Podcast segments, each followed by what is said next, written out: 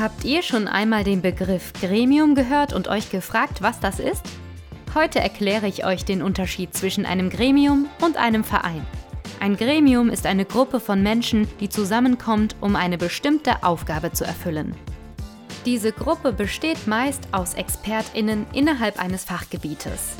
Gegliedert ist das Gremium in den die Vorsitzenden und mehrere Beisitzerinnen.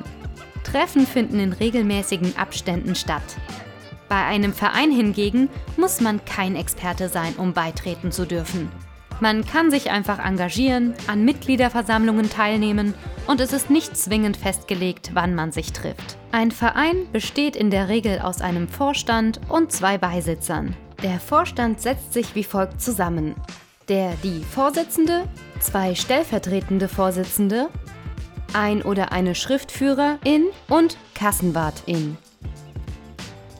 Es gibt Fälle, in denen sich Personen, die einst in einer radikalen Szene waren und dann den Ausstieg geschafft haben, gegen ihre vorige Szene engagieren und Aufklärungsarbeit leisten. Dabei haben sie die Möglichkeit, etwa in städtischen Gremien wie der Runde Tisch für Toleranz und Demokratie in Neumünster. Das ist ein breiter Zusammenschluss aus Parteien, Vereinen sowie Organisationen, die das gemeinsame Ziel der multikulturellen Vielfalt verfolgen. In einem solchen Gremium bestehen Räume des Engagements in vielfacher Hinsicht. In entsprechender Zusammenarbeit mit diversen Vereinen und Trägern können zum Beispiel Aktionen auf die Beine gestellt werden und Entscheidungen für weitere Schritte getroffen werden, um so auch dauerhaft und konstant die Demokratie zu unterstützen sowie den interkulturellen Dialog der BürgerInnen zu erhalten. Wieso sollte man sich denn überhaupt gegen Rechtsextremismus in einem Verein engagieren? Ich denke, mit dem Engagement in einem Verein verhält sich das wie mit vielen anderen Dingen im Leben auch.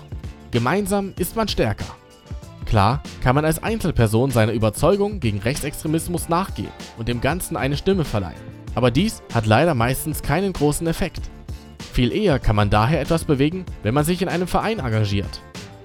Als Verein kann man zudem auch noch viel öffentlichkeitswirksamer arbeiten. Da Vereine meist auch ein größeres Budget besitzen als Einzelpersonen, lassen sich auch viel größere Aktionen gegen Rechtsextremismus umsetzen.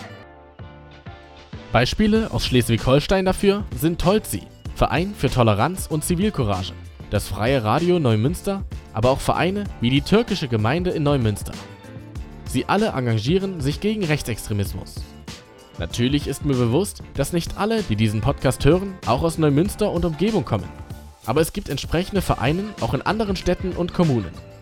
Ich bin mir sicher, wenn ihr Interesse habt, findet ihr da einen. Gerade in Zeiten wie diesen, in denen immer deutlicher wird, dass der Rechtsextremismus in Deutschland wieder an Fahrt gewinnt, ist es wichtig, dass viele Menschen dagegenhalten. Viele Vereine haben ein Nachwuchsproblem. Das ist nicht schön. Jetzt sind wir als junge Menschen gefragt, die ältere Generation in ihrem Engagement zu unterstützen und auch in Zukunft abzulösen. Die Organisation in Vereinen bringt noch einen letzten gravierenden Vorteil mit sich. Man kann an Gremien wie dem Runden Tisch für Toleranz und Demokratie teilnehmen Darüber erzählen wir in der nächsten Folge mehr. Dieses Projekt wird gefördert vom Landespräventionsrat beim Innenministerium Schleswig-Holstein.